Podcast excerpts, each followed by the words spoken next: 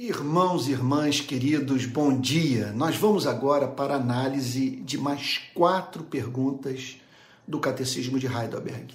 Pergunta de número 12 é a seguinte: Então, conforme o justo julgamento de Deus, merecemos castigo nesta vida e na futura. Como podemos escapar desse castigo? De novo, ser aceitos por Deus em graça. Isso é uma pergunta que pressupõe as afirmações anteriores feitas pelo catecismo, que pressupõem doutrinas inegociáveis da fé cristã. O julgamento de Deus é justo. O ser humano merece o julgamento de Deus nessa vida e na futura. E que essa, portanto, é uma pergunta central que todo ser humano deveria fazer e, consequentemente, sair em busca da sua resposta. Como podemos escapar desse castigo e de novo ser aceitos por Deus em graça? Olha, se nós vivêssemos num planeta sem guerras, sem banhos de sangue, desigualdade, exploração, mentira, eu olharia para uma coisa como essa e diria o seguinte: um devaneio, isso é um absurdo, isso não é digno de ser considerado pelos seres humanos. Acontece que com todo o meu ser. Eu sou levado a saber que Deus é real e é santo. Por crer na existência objetiva de Deus e na sua santidade, no fato de que Ele é Deus absolutamente separado do mal, eu creio no seu julgamento, na manifestação da sua justiça na vida de todos aqueles que resistem à sua voz. Que voz é essa? Ele não pede sandices, não pede o que inviabiliza a vida humana, que nos impede de ser felizes. Ele pede o que é razoável, pede amor. Então, resposta do catecismo: Deus quer que sua justiça seja cumprida. Ele disse que se o homem pecasse, morreria. A sua justiça exige que aquele que não vive em conformidade à vontade de Deus seja julgado. Quer dizer, Deus não pode agir de modo contrário à sua natureza. Ele não pode negar-se a si mesmo, não pode entrar em contradição consigo mesmo. Então a sua justiça exige punição. Por isso, nós mesmos devemos satisfazer essa justiça ou um outro por nós. Ou nós satisfazemos essa justiça. Agimos de uma tal maneira que Deus seja justo no ato de nos perdoar, nos receber novamente no seu reino, lidar conosco como se não fôssemos pecadores, não tivéssemos débito, ou o outro é, é capaz de fazer isso no seu e no meu lugar. Vamos às evidências bíblicas dessa declaração no catecismo. Eu vou pedir que você abra a Bíblia em Gênesis capítulo 2. Gênesis capítulo 2, versículo 17. Seguindo aqui é, os versos propostos pelo Catecismo de Heidelberg. Gênesis capítulo 2, verso 17. Mas da árvore do conhecimento do bem e do mal você não pode comer, porque do dia em que dela comer, você certamente morrerá. Deus então é apresentado aqui chamando os seres humanos para responderem à vontade do seu Criador com amor obediente. E a advertência é clara: se vocês não se sujeitarem à minha vontade, não viverem de conformidade à minha natureza santa, se vocês não responderem ao meu amor por suas vidas, o amor por mim, vocês vão fisicamente voltar ao pó e a alma de vocês perderá a percepção espiritual. Vocês não verão mais a minha presença na vida. Vocês se perderão. Não saberão mais quem são, de onde vieram, para onde vão, para onde vão, qual é o sentido da sua existência. Uma outra passagem para a qual o catecismo nos chama a atenção é Êxodo capítulo 20, versículo 5. vou pedir que você abra a Bíblia lá, em Êxodo 25. Se eu acreditasse num outro método de estudo, eu não usaria esse. Se eu visse uma forma de ensinar tudo isso em um minuto, eu pouparia o seu e meu tempo. Então, esse é um trabalho que requer maturidade. Então, que só será feito por você e por mim se amarmos muito a palavra de Deus. Então, vamos lá. Êxodo capítulo 20, versículo 5 diz assim: Não adore essas coisas. Qual é o problema de Deus pedir isso? Que nós não tenhamos é, nada na vida que rivalize com o amor por Ele. Então, não adore essas coisas, nem preste culto a elas. Não se curve diante de nada no universo, de nada de ninguém, exceto o único que é digno de ser adorado, o Criador de vocês. Porque eu sou o Senhor. Eu sou o Senhor. Não é um igual que está se dirigindo a você. Seu Deus, seu Criador. Sou Deus zeloso. É o Deus que tem zelo pela sua palavra. Deus que, por amor do seu nome, faz o que faz. Então, que visito a iniquidade dos pais nos filhos até a terceira e quarta geração daqueles que me odeiam. Quem odiar, quem odiar a Deus tomará consciência de que Deus entendeu a nota que foi emitida pelo coração pecador e assim, portanto, foi movido a deixar claro que o gesto de desamor o desagradou profundamente. Foi claro no pensamento? Deixa eu repetir. O que o texto está dizendo é que aqueles que odeiam a Deus tomarão conhecimento do fato de que Deus entendeu a nota que emitiram, compreenderão isso, e em conexão a isso, Deus deixará claro que não há como, sendo Ele quem Ele é, deixar esse ódio passar impune. Outro verso que o Catecismo de Heidelberg é, é, nos apresenta para, para fundamentar a resposta para a pergunta de número 12. Êxodo capítulo 23, versículo 7.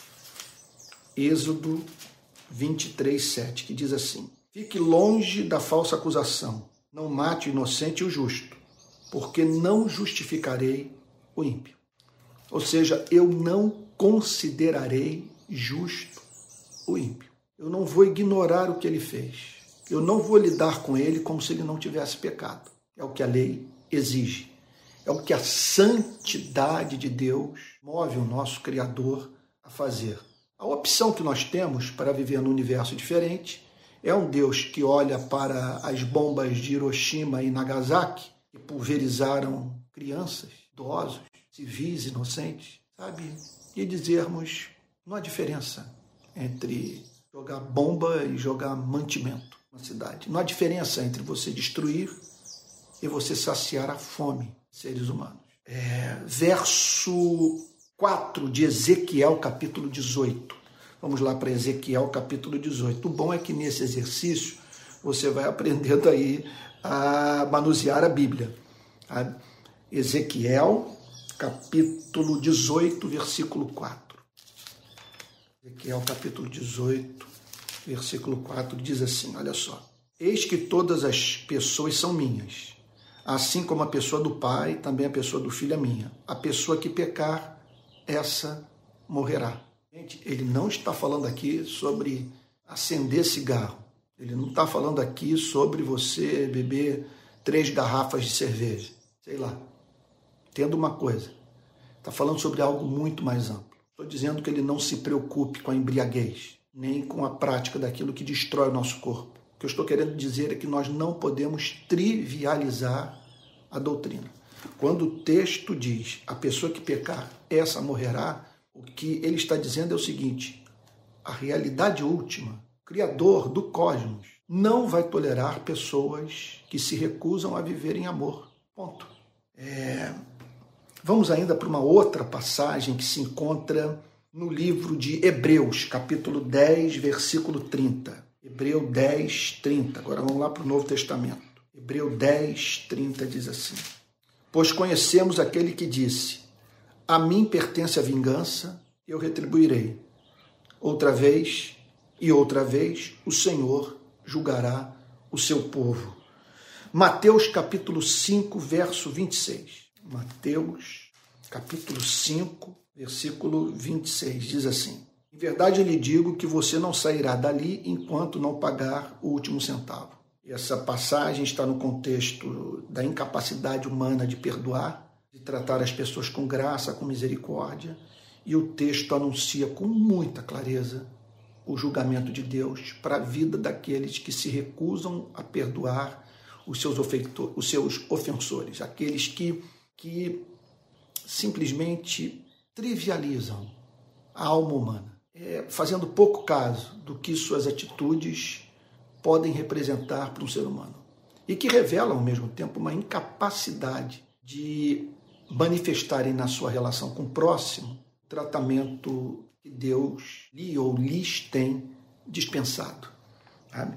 Romanos capítulo 8, versos 3 e 4. Romanos capítulo 8, versos 3 e 4. E agora o catecismo de Heidelberg termina com a graça, na, na resposta para a pergunta de número 12. Romanos 8, versos 3 e 4. Porque aquilo que a lei não podia fazer, a lei não podia santificar, a lei não podia salvar.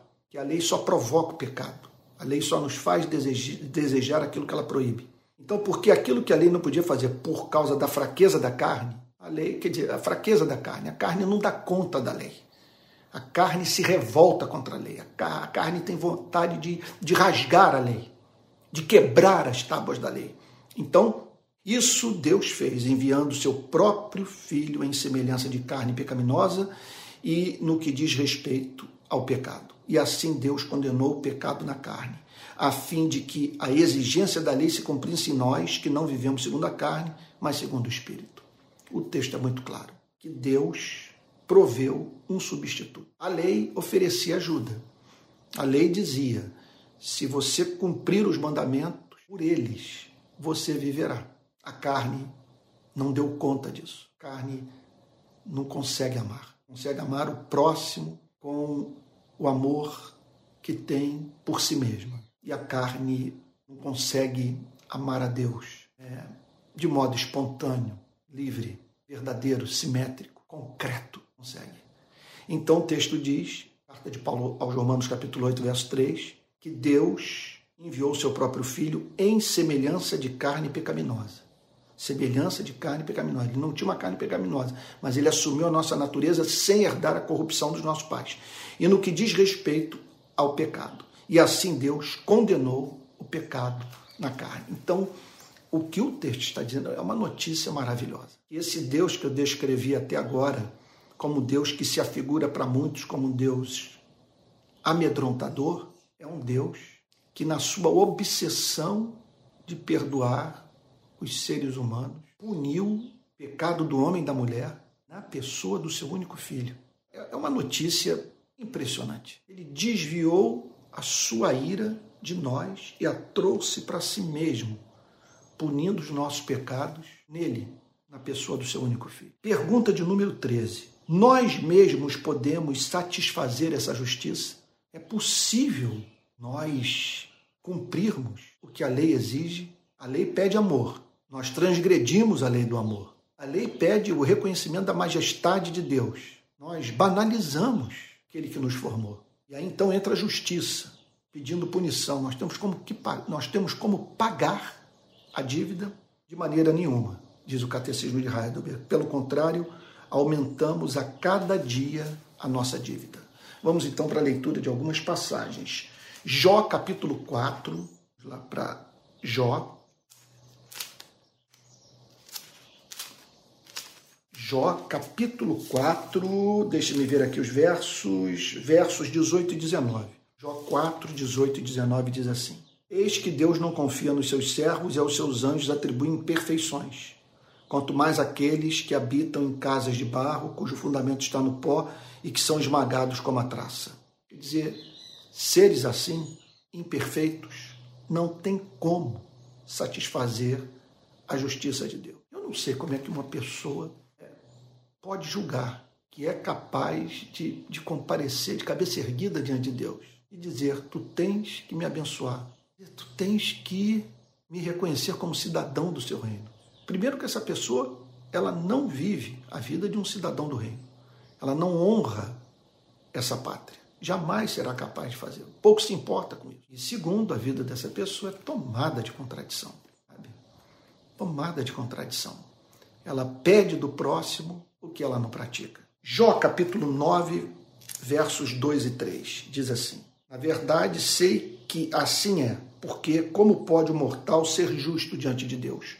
Como pode o mortal ser justo diante de Deus? Se quiser discutir com ele, nem a uma de mil coisas lhe poderá responder. Então, na verdade, sei que é impressionante esse verso, eu já vivi muito isso em oração. Ele diz, olha só, na verdade sei que assim é. É uma convicção de Jó, sabe? Porque como pode o mortal ser justo diante de Deus? Quem nessa vida pode dizer que ao ter o seu comportamento, suas motivações avaliados ou passados pelo escrutínio dos dez mandamentos, foi considerado justo por Deus, teve o direito de considerar justo a si mesmo. E aí Jó conclui dizendo assim: se quiser discutir com ele, nem a uma de mil coisas lhe poderá responder. É aquela história, você vê alguma loucura acontecer na vida, algum absurdo, sofrimento de alguém, e você começa a orar.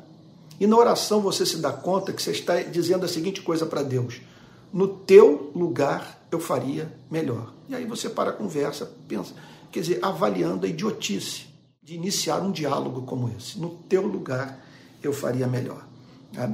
É, vamos para uma outra passagem, Jó capítulo 15, verso 16.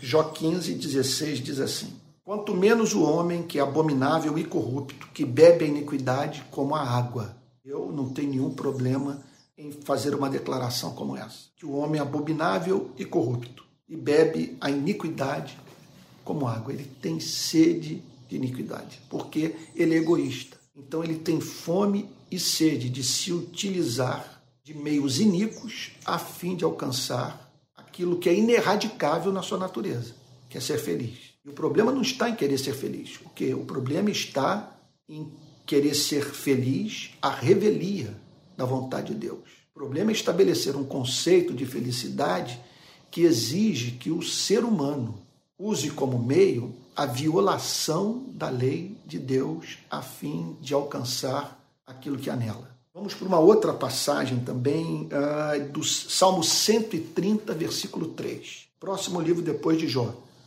Salmo 130, Salmo 130, versículo 3. Se tu, Senhor, observares iniquidades, quem, Senhor, poderá escapar? Se Deus observar as iniquidades, levar em consideração as iniquidades, se Deus fizer um inventário da nossa vida pregressa e das nossas motivações, do que nos moveu a fazer o mal e até mesmo o bem, quem poderá se manter de pé diante do Criador? Se ele observar as nossas iniquidades, quem subsistirá. Está é, aí Salmo 130, versículo 3. Se tu observares as iniquidades, com a outra tradução, subsistirá. Aqui é observar as iniquidades, quem, Senhor, poderá escapar? Escapar do seu juízo? Ninguém. Mateus capítulo 6, versículo 12. Vamos lá agora para o Novo Testamento, Mateus 6, 12. Diz assim: capítulo 6, versículo 12, está aqui. E perdoa as nossas dívidas, assim como nós também perdoamos aos nossos devedores.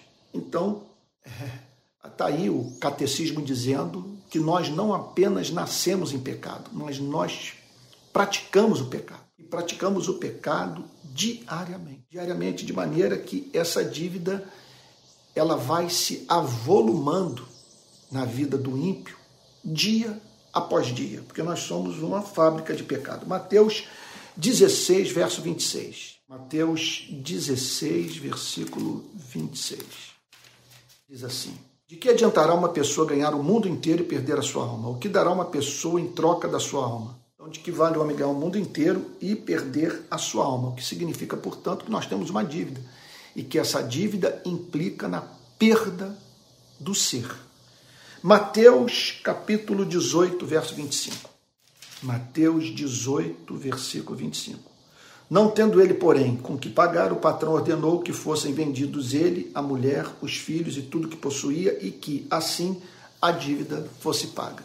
É uma parábola que mostra que o pagamento da dívida representa a destruição da vida do pecador. Vamos agora para a pergunta de número 14. Será que uma criatura, sendo apenas criatura, pode pagar por nós? Alguma criatura que possa pagar essa dívida por nós? O catecismo responde: não, não pode. Ninguém, não há nada não há animal, não há homem que possam pagar essa dívida. Primeiro, porque Deus não quer castigar uma outra criatura pela dívida do homem. Deus não quer castigar uma outra criatura, vamos dizer, imolar todos os animais, todos os bois, todas as vacas, todas as ovelhas, todos os, os bezerros, tudo, sabe? Deus não quer castigar uma outra criatura pela dívida do homem. Segundo, porque tal criatura não poderia suportar o peso da ira eterna de Deus contra o pecado e dela livrar outros. Porque nada, nem ninguém, quer dizer, nada, né? Ninguém nessa vida, é, é, nenhuma criatura poderia suportar a ira de Deus. É, se Deus for manifestar sua repulsa pela prática da maldade, é, nenhuma criatura poderá suportar a manifestação da ira de Deus. Porque o pecado praticado, veja, não foi um pecado que apenas representou a inviabilização das relações humanas, apenas criou modelos econômicos de exploração. Sabe, não é um pecado que apenas criou sociedades desiguais. É um pecado que não levou em consideração a majestade do Criador. Quer dizer, quando o ser humano peca, ele peca contra um ser amável. amável. Então, é quando esse ser manifesta sua indignação, sabe, na vida de alguém, na vida de um ser humano, é, não, não, não há quem possa subsistir. Então, o Catecismo de Heidelberg oferece as seguintes passagens para fundamentar o ponto. Gênesis capítulo 3, versículo 17. Gênesis capítulo 3, versículo 17. Vamos lá. Diz assim: E Adão disse: Por ter dado ouvidos à voz de sua mulher e comido da árvore que eu havia ordenado que não comesse, maldita é a terra por sua causa. Em fadigas você obterá dela o sustento durante os dias de sua vida. Gênesis capítulo 3, verso 17. Então, o que o texto diz ensina com muita clareza é que a terra seria amaldiçoada, mas essa maldição lançada sobre a terra não justificaria o homem. A dívida não seria paga pela criatura. E o texto declara com muita clareza que Deus não quer castigar uma outra criatura pela dívida do homem. A natureza, ela participa desse julgamento como expressão da, da justa ira divina, de modo que essa tristeza, esse repúdio, esse ódio de Deus pelo pecado, ele se manifesta na criação. Toda a criação enviando essa nota. Sabe? Algo está equivocado na relação do homem com o seu Criador. Então, para onde os seres humanos olham, contemplam a glória de Deus. Contemplam a glória de Deus.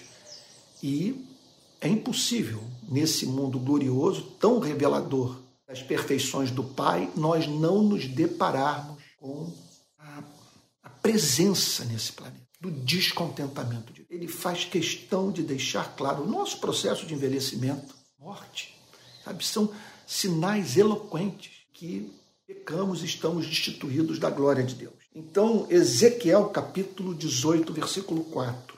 Vamos lá agora para Ezequiel capítulo 18, versículo 4. Eis que todas as pessoas são minhas, assim como a pessoa do Pai, também a pessoa do Filho é minha. A pessoa que pecar, a pessoa que pecar, essa morrerá. O texto é claro, dizendo o seguinte: que quem pecar morrerá. Não há a mínima possibilidade dessa culpa ser transferida para uma outra criatura. Salmo 130, versículo 3. Salmo 130, Vamos voltar a ele. Salmo 130, aqui está, verso 3. Se tu, Senhor, observares iniquidades, quem, Senhor, poderá escapar? Ninguém. Você não tem como escapar. Se Deus levar em consideração as suas iniquidades, não tem criatura que possa oferecer uma oferta que torne Deus propício à sua vida. Nenhuma criatura. Quem subsistirá?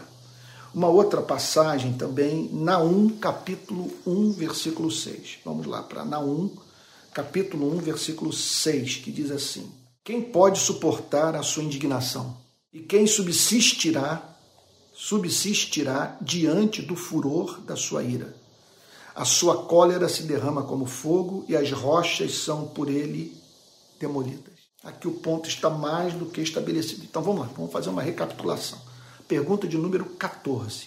É isso, mais uma vez, eu quero insistir com isso. É para que você conheça teologia, você tem que se dedicar à compreensão da verdade como se você se dedica a outras coisas na vida hobbies, a profissão, as conquistas profissionais. Então, esse é o exercício ao qual nós temos que nos dedicar. Ler, é, fazer essa investigação nos escritos dos teólogos do passado. Isso é fé na obra do Espírito Santo, porque são dois mil anos de história, não é possível que Deus não tenha falado com as gerações passadas de cristãos. E a humildade, então, nós procurarmos saber que compreensão os cristãos do passado tiveram das Escrituras. Mas como nós não podemos manter uma relação de subserviência à tradição, nós temos que ir para a Bíblia. E para a Bíblia significa isso que nós estamos fazendo. Esse barulhinho das páginas passando, sabe? A dificuldade de encontrar o texto, o verso. Eu que estou usando uma tradução nova sabe? Também, é, e, e, e, também a minha Bíblia que eu uso para minha devocional não é essa que eu uso para minha devocional, está toda anotada. Eu estou bem familiarizada com ela, apesar de estar lidando com essa nova tradução, que é a nova Almeida atualizada, que nunca fez parte da minha vida, porque é uma tradução nova. Depois que eu conheci, julguei que seria melhor para o trabalho de púlpito eu usar é, nas minhas pregações esse texto por ele, por ele se utilizar de uma linguagem mais é, contemporânea, tá mais acessível ao povo brasileiro. Mas então, olha só, vamos lá, vamos voltar. Será que uma criatura, sendo apenas criatura, pode pagar por nós? Alguma criatura que possa pagar por nós, pelos nossos pecados? Não, não pode. Primeiro, porque Deus não quer castigar uma outra criatura pela dívida do homem. Esse é o ponto pacífico. Okay?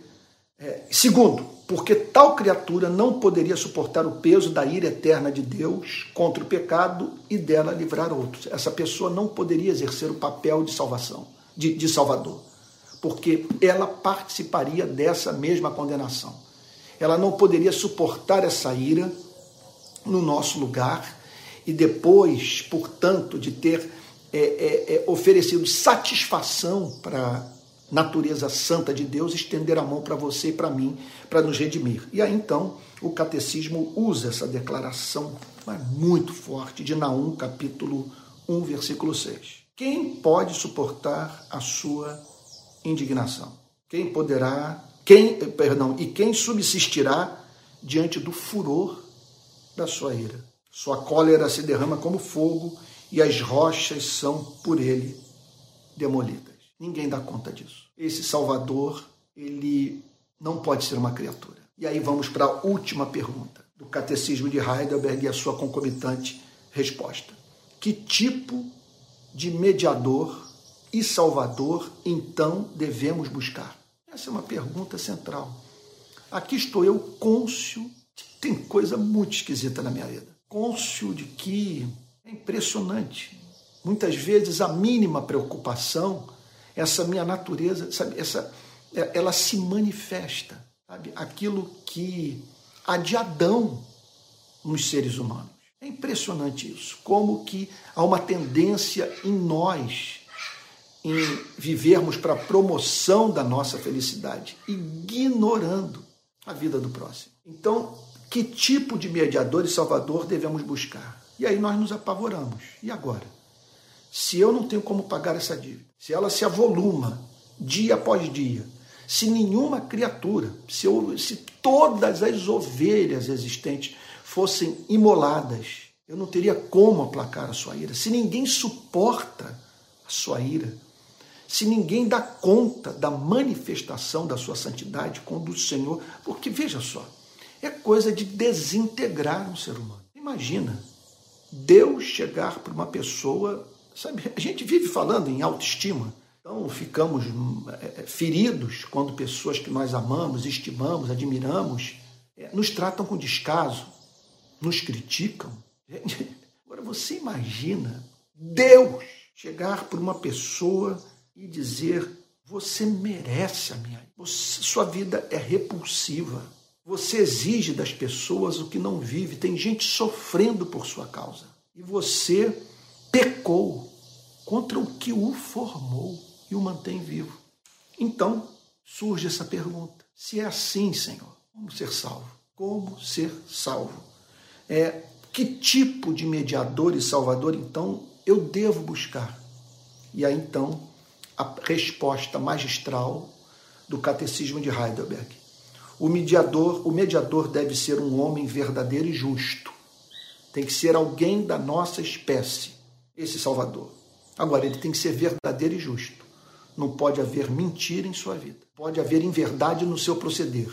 E tudo aquilo que ele é e faz está em plena conformidade à lei do amor, à vontade de Deus, que é pura expressão da sua natureza santa. Contudo, mais poderoso que todas as criaturas, porque ele tem que ser verdadeiro e justo, mas ao mesmo tempo mais poderoso do que todas as criaturas. Por quê? Olha só, portanto, alguém que é ao mesmo tempo que é ao mesmo tempo verdadeiro Deus. Ele tem que ser homem, verdadeiro e justo, e ao mesmo tempo verdadeiro e Deus, verdadeiro Deus, porque só um homem para fazer expiação pelo pecado do homem, mas só Deus para suportar a ira divina. Por isso que o catecismo diz: o mediador deve ser um homem verdadeiro e justo, contudo mais poderoso que todas as criaturas. Portanto, alguém que é ao mesmo tempo verdadeiro Deus. Vamos para ah, os textos bíblicos. Olha lá. 1 Coríntios, capítulo 15. 1 Coríntios, capítulo 15, versículo 21. Vamos lá. 1 Coríntios, capítulo 15, verso 21. Achei. Visto que a morte veio por um homem, a morte entrou por um ser humano. Também por um homem veio a ressurreição dos mortos. Então, o texto é claro. Nós precisamos de um mediador, nós precisamos de um salvador. Então, a Bíblia ensina que, da mesma maneira que a morte entrou na vida da humanidade por um só homem, a ressurreição, a vitória sobre o juízo divino, sabe, alcançou os seres humanos por meio de um só homem. Então, existe um mediador que é verdadeiro, que é homem, verdadeiro e justo, e ao mesmo tempo é verdadeiro Deus. Vamos para Hebreus capítulo 7, verso 26. Hebreus, capítulo 7, verso 26. Eu fico feliz que com esse exercício, esse trabalho árduo que nós estamos fazendo, você ficar aí 40, olha só, essa aula vai dar uns 50 minutos, sabe? É, é penoso, mas ao término desse ano estudando o Catecismo de Heidelberg, você vai conhecer as principais doutrinas da Bíblia, o que possibilitará você a pensar de modo cristão, instruir pessoas. Isso é de um valor incalculável. Então, Hebreus capítulo 7, verso 26, diz assim: Porque nos convinha um sumo sacerdote como este. Era importante que nós tivéssemos um sumo sacerdote, alguém que intercedesse por nós, alguém que fizesse ponte entre nós e o Criador, alguém que nos redimisse. Então, nos convinha um sumo sacerdote como este, santo, inculpável, sem mácula, separado dos pecadores e exaltado acima dos céus. Mais claro do que isso, impossível.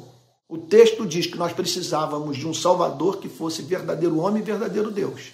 Agora, tinha que ser um homem santo, inculpável, sem mácula, separado dos pecadores. Tinha que ser alguém da nossa espécie, mas incapaz de sentir e se comportar é, é, como sentimos e nos comportamos. Okay? E, ao mesmo tempo, exaltado acima dos céus para poder suportar essa ira. Então, mais um texto aqui também precioso, Isaías 7,14. Isaías, capítulo 7, versículo 14. Vamos ver quem acha primeiro a Bíblia. Aqui o texto. Isaías 7,14. Se você chegou na minha frente, você está dando banho aí no, no ministro da palavra. Isaías 7,14. Portanto, o Senhor mesmo lhes dará um sinal Eis que a Virgem conceberá, a Virgem, Virgem Maria, conceberá e dará luz a um filho. E dará à luz um filho, perdão. E lhe, e, e, e lhe chamará Emanuel, que significa Emanuel, Deus conosco. Então, esse Salvador, observe, ele é verdadeiro homem e verdadeiro Deus. Is, é, é, Isaías capítulo 9, versículo 6, passagem linda, é, tão lida por nós no Natal. Porque um menino nos nasceu, um filho se nos deu, um homem, um verdadeiro homem. O governo está sobre os seus ombros, e o seu nome será maravilhoso, conselheiro, Deus forte, Pai da eternidade, príncipe da paz. Verdadeiro Deus, verdadeiro homem, é o que a Bíblia declara. É, Jeremias capítulo 23, versículo 6. Vamos lá. Jeremias capítulo 23, 23, versículo 6. Nos seus dias Judá será salvo, Israel habitará seguro, e este será o nome pelo qual será chamado Senhor, justiça nossa. Então ele é o Senhor, o Deus que se fez homem, essa é a profecia, mas a nossa justiça. Aquele que nos justifica dos nossos pecados. Então, que passagem maravilhosa. Lucas capítulo 11, verso 22. Até os cachorros aqui da vizinhança, não sei se você está ouvindo, estão dando glória. Lucas, qual é o texto? Lucas 11, 22. Lucas 11, 22. Aham, chegando na sua frente, hein? Lucas 11, 22. Está aqui. Mas se aparece alguém mais valente do que ele, vence-o, tira-lhe a armadura em que confiava e reparte os seus despojos. Então, o catecismo está lembrando aqui do poder de Cristo, do Cristo que venceu o diabo, do Cristo que. Agora, é muito importante entendermos o seguinte: que a redenção não foi uma negociação entre Deus e o diabo como se Deus devesse alguma coisa ao diabo. E para que o diabo nos libertasse, era necessário que Deus fizesse o pagamento. Sabe? A redenção, o sacrifício, mediador, o derramamento de sangue, isso é, é, é, uma, é algo da relação, referente à relação que Deus mantém consigo mesmo. Sabe? Na verdade, esse é um diálogo entre o amor e a justiça de Deus. A justiça pede a punição do pecador. O amor pede a sua redenção. E a justiça, então, e o amor é, é, se unem, sabe? É, se abraçam, se beijam. Onde?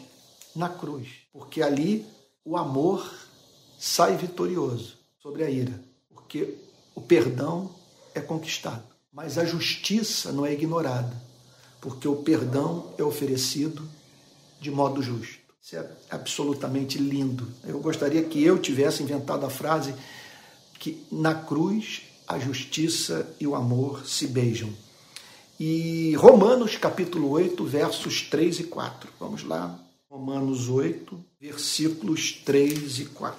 Diz assim: Porque aquilo que a lei não podia fazer por causa da fraqueza da carne, isso Deus fez, enviando o seu próprio filho, em semelhança de carne pecaminosa e no, e no que diz respeito ao pecado Assim Deus condenou o pecado na carne, a fim de que a exigência da lei se cumprisse em nós. A exigência da lei. O que, que a lei exigia? Punição do pecado. Sabe?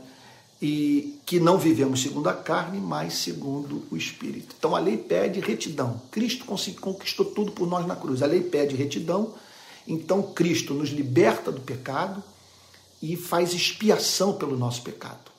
Ele torna Deus nós. Então eu concluo dizendo o seguinte: em todas as religiões o homem é visto. Acho não sei se eu já disse isso aqui alguma vez, mas já disse isso em outras pregações.